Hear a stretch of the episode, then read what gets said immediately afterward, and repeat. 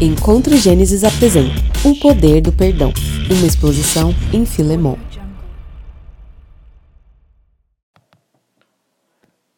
O Poder do Perdão. Eu te convido a você abrir a sua Bíblia em Filemon, capítulo 1. Vamos ler hoje dos versos 15 a 25. Filemon, capítulo 1, dos versos 15 a 25.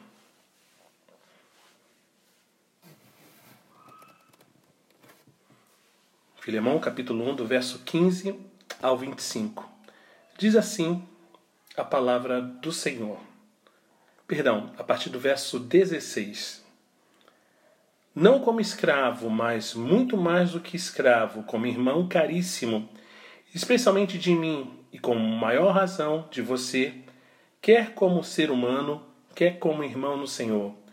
Portanto, se você me considera companheiro, receba-o como receberia a mim. E se ele causou algum dano a você ou lhe deve alguma coisa, ponha tudo na minha conta. Eu, Paulo, de próprio punho, escrevo isso. Eu pagarei. É claro que não preciso dizer que você me deve a própria vida. Sim, irmão, que eu receba de você no Senhor esse benefício. Reanime o meu coração em Cristo. Certo como estou da sua obediência, eu escrevo a você sabendo que fará mais do que estou pedindo. E ao mesmo tempo, prepare-me também pousada, pois espero que, por meio das orações de vocês, eu lhe seja restituído. Epáfras, prisioneiro comigo em Cristo Jesus, Marcos, Aristarco, Demas e Lucas, meus colaboradores, mandam saudações a você. A graça do Senhor Jesus Cristo esteja com o espírito de todos vocês. Na semana passada, irmãos, nós iniciamos a exposição de Filemão.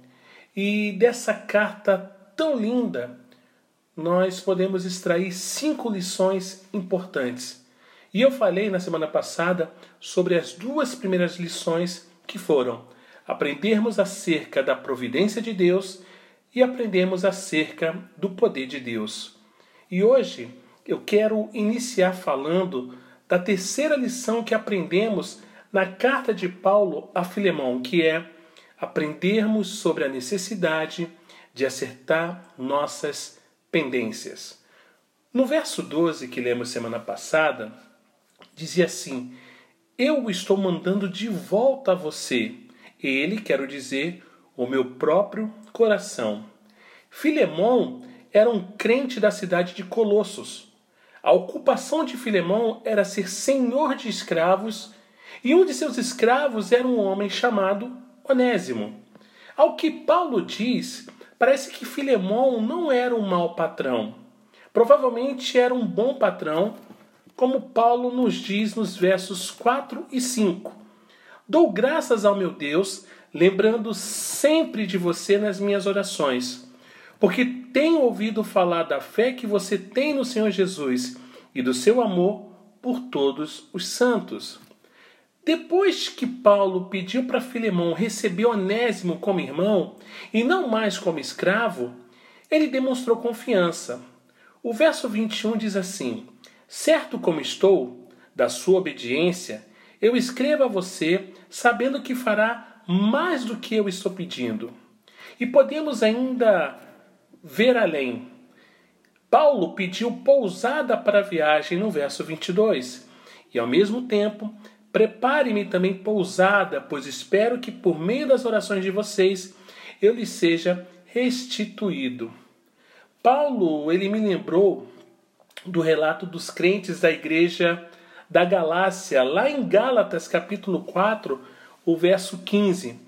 Pois vos dou testemunho de que, se possível fora, teríeis arrancado os próprios olhos para nos dar. Eu conheço pessoas que são assim comigo. Se eu pedir alguma coisa, elas fazem, elas carregam água na bacia por mim. A amizade é verdadeira. E olha que ainda me agradecem, eu nem merecia isso. Mas Onésimo, irmãos, não se contentava com a vida de servo. Ele se rebelou contra seu senhor Filemão e fugiu. Ele buscou a liberdade fácil. E para onde que ele foge? para a cidade de Roma. Roma representa o mundo. A cidade de Roma tinha tudo para fascinar e atrair qualquer ser humano da época, assim como o mundo de hoje. Provavelmente para chegar lá, seja provável que Onésimo tenha roubado Filemão. Os versos 18 e 19 diz: E se ele causou algum dano a você, ou lhe deve alguma coisa, ponha tudo na minha conta. Eu, Paulo, de próprio punho escrevo isso. Eu pagarei. Onésimo provavelmente havia conversado muito com Paulo sobre essa situação e estava disposto a voltar, a retornar a Filemão. Paulo entendeu tão bem a situação ocorrida entre Filemão e Onésimo, sabia que havia grandes chances de Filemão ter ficado com algum tipo de prejuízo, tanto material quanto emocional. Onésimo era um escravo que fugiu da casa de seu senhor. E nas suas andanças pelo mundo, ele encontrou Paulo e recebeu a palavra com alegria em seu coração, transformando-se num irmão fiel em Cristo. Quando ele conheceu o Senhor Jesus, tudo começou a ser colocado em ordem na sua vida, e um dos próximos passos era reconciliar-se. Gente bonita e fofa de Deus. Eu conheço muitos crentes que até querem bênção, mas sem acertar as coisas. E perceba algo: mesmo reconhecendo que Onésimo havia sido transformado e perdoado por Deus, Paulo não deixa de reconhecer que ele ainda tinha pendências a serem corrigidas. Isso é deveras importante. A nossa transformação não remove de nós a responsabilidade de consertar algumas coisas que fizemos de errado em nosso passado. Não podemos agir certo só da conversão em diante. Precisamos resolver algumas coisinhas que ficaram para trás também. Foi isso que aconteceu com Zaqueu quando ele se converteu, vocês lembram? Vamos dar uma olhada lá no Evangelho de São Lucas, capítulo 19, Vamos ler dos versos 8 a 10. Evangelho de São Lucas, capítulo 19, dos versos de 8 a 10. Diz assim: Entre mentes, Zaqueu se levantou e disse ao Senhor: Senhor, resolvo dar aos pobres a metade dos meus bens. E se em alguma coisa tenho defraudado alguém, restituo quatro vezes mais. Então Jesus lhe disse: Hoje houve salvação nessa casa, pois que também esse é filho de Abraão, porque o filho do homem veio buscar e salvar o perdido. Observe que Jesus só exultou depois da decisão de Zaqueu. Eu me lembro de uma recém-convertida. Ela, antes de se converter, brigou com uma outra senhora e a briga foi muito séria. Foi de, foi de rolar poeira puxão de cabelo, rasgar roupa, enfim, uma loucura. Essa senhora se converteu. Um dos principais sinais da conversão dessa nova convertida foi pedir perdão. Para muitos isso seria loucura, sabe? E ela arrumou esse problema, brigou, mas ela reconheceu que ela estava errada e ela foi pedir perdão. Algumas pessoas poderiam perguntar: Puxa, pastor, o que está acontecendo na sua igreja? Só pode ser obra do Espírito Santo. Irmãos, perceba isso. Da mesma forma como o apóstolo Paulo pede restauração em favor de Onésimo, poderia também pedir o perdão da dívida. Mas ele não fez isso. Ele poderia fazer, mas não fez. Pois sabia que este era um princípio que deveria ser praticado e não ignorado. Mas infelizmente nós ignoramos. Quantos crentes de hoje precisam aprender esse princípio? Antes de nos entregarmos a Jesus, deixarmos para trás um rastro de injustiças praticadas e achamos que não precisamos fazer mais nada. Puxa, eu aceitei a Jesus, não importa o que ficou para trás, sabe? Não. Só porque Jesus nos perdoou? Irmãos, não é bem assim. Tem muita gente por aí que ainda está presa a situações de seu passado. E são exatamente essas coisas que nos impedem de desenvolver na vida espiritual. A reconciliação, ela costuma produzir vergonha na parte culpada quando sabe que vai encarar a vítima. Não sabemos quanto tempo isso levou para acontecer.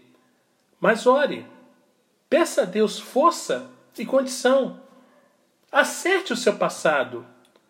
Se não, sua vida vai ser como uma tartaruga, com uma casca enorme que te empurra para baixo. Daí eu pergunto: e você? Como está a sua vida? Ainda traz consigo pendências não resolvidas? Acredito que essa mensagem, essa mensagem de Deus, é uma mensagem para muitos corações que necessitam de conserto. Eu acredito que haja pessoas nessa noite que estão assistindo ou que, ou que irão assistir a essa live é, que precisam acertar, consertar certas pendências. Infelizmente, irmãos, a intriga sempre existiu e existirá no meio do povo de Deus dessa terra. Mas é em momentos como esse que os aprovados se manifestam. Porque até mesmo importa que haja partidos entre vós, para que também os aprovados se tornem conhecidos em meio em vosso meio. Aprendemos com essa carta sobre a necessidade de acertar as nossas pendências. Aleluia. A quarta lição que essa carta nos ensina, aprendemos sobre a necessidade de tratar com o nosso senso de justiça própria. O verso 14 diz assim: Mas não quis fazer nada sem o seu consentimento, para que a sua bondade não venha a ser como que uma obrigação, mas algo que é feito de livre vontade. Já falamos que provavelmente Filemão era um bom patrão. Agora tente imaginar Filemão como alguém afeiçoado, dócil. Com o histórico de virtudes descrito por Paulo, deve ter sido alguém que certamente se classificava como um bom senhor. No entanto, ainda assim, Onésimo foge, o rouba e lhe dá prejuízo. É provável que Filemão dissesse: aquele maldito cuspiu no prato que comeu. É um ingrato. Tratei bem para isso, para fugir, para me roubar. Você já se sentiu injustiçado? Já sentiu a dor da traição? Da ingratidão? Eu já, irmãos. E dói demais. Gente, como dói. Acredito que essa história deixou mágoas e feridas. Deixou no ar um cheiro de ingratidão para Filemão. Não era o que ele esperava colher da parte de Onésimo. Observe, veja. Se Onésimo fosse encontrado por Filemão, ele sofreria grave castigo. Talvez sua escravidão seria aumentada por toda a vida, ou até mesmo morreria com maus tratos. Já falamos que a reconciliação costuma produzir vergonha na parte culpada. Mas ainda é preciso observar também que reconciliação costuma produzir senso de autojustiça na parte que se julga certa. No caso, Filemon. E eu lhe pergunto, sinceramente, será que com toda a bondade de Filemão era fácil, agradável, um mar de rosas, a vida de escravo? Acredito que é por isso que Paulo diz algumas coisas. Vamos ver os versos 8 e 9. Diz assim: Pois bem, ainda que eu sinta plena liberdade em Cristo para ordenar a você o que convém ser feito, prefiro, no entanto, pedir em nome do amor, sendo que sou Paulo, o velho, e agora também prisioneiro de Cristo Jesus. Tem certas coisas na vida, irmãos, que não adianta empurrar a goela abaixo. Algumas coisas não são questão de forçar a barra. É questão de abrir o coração para o Espírito Santo regar, banhar, amolecer com óleo e fazer a obra. Aí sim que Paulo vai dizer no verso 14: Mas não quis fazer nada sem o seu consentimento, para que a sua bondade não venha a ser como que uma obrigação, mas algo que é feito de livre vontade. Tudo isso significa uma única coisa com dois lados. O Senhor queria restaurar Onésimo da vergonha, mas o Senhor também queria restaurar Filemão. Filemão precisava ser restaurado de pelo menos duas coisas. A primeira, do senso de autojustiça. Isso eu não posso fazer. A segunda, de sua autopiedade. Nunca mais trato ninguém assim. Sempre me falaram que era isso que iria acontecer comigo. Tanto Onésimo quanto Filemão, ambos precisavam se humilhar, precisavam de graça, de misericórdia e de restauração. Os relacionamentos cristãos devem ser impregnados de perdão e aceitação. Quando viemos para Cristo, as nossas pendências antigas são perdoadas por Ele, mas suas consequências são inevitáveis. Elas virão. Não sei quanto tempo levou para que Filemão e Onésimo acertassem as coisas, sentassem e zerassem tudo. Mas o Senhor, pela sua graça, misericórdia e providência, propiciou o um encontro entre eles. Agora, você é capaz de perdoar, sem se auto-justificar, aqueles que o prejudicam, sem se auto-justificar? Sem se achar o mais desprezado dos homens, sem se achar um Deus acima do bem e do mal? Por trás de todo o enredo da vida de Filemão e Onésimo, nós podemos ver a mão sábia, soberana e providência divina propiciando a ambos, mediados por Paulo, a condição de se perdoarem mutuamente. Como irmãos em Cristo, não mais como senhor e escravo, mas como irmãos, plenamente livres para se relacionarem de igual para igual. Isso é lindo demais, irmãos. Você sentar e zerar todas as pendências. Você falar tudo o que sente, todas as suas mágoas, dores e tristezas. Você ouvir também isso e perdoar de coração. Colocar uma pedra sobre isso e continuar a jornada. E na próxima semana vamos falar sobre a última lição que a carta de Paulo a Filemão fala, nos ensina para que possamos reproduzir na nossa jornada. Que Deus nos bendiga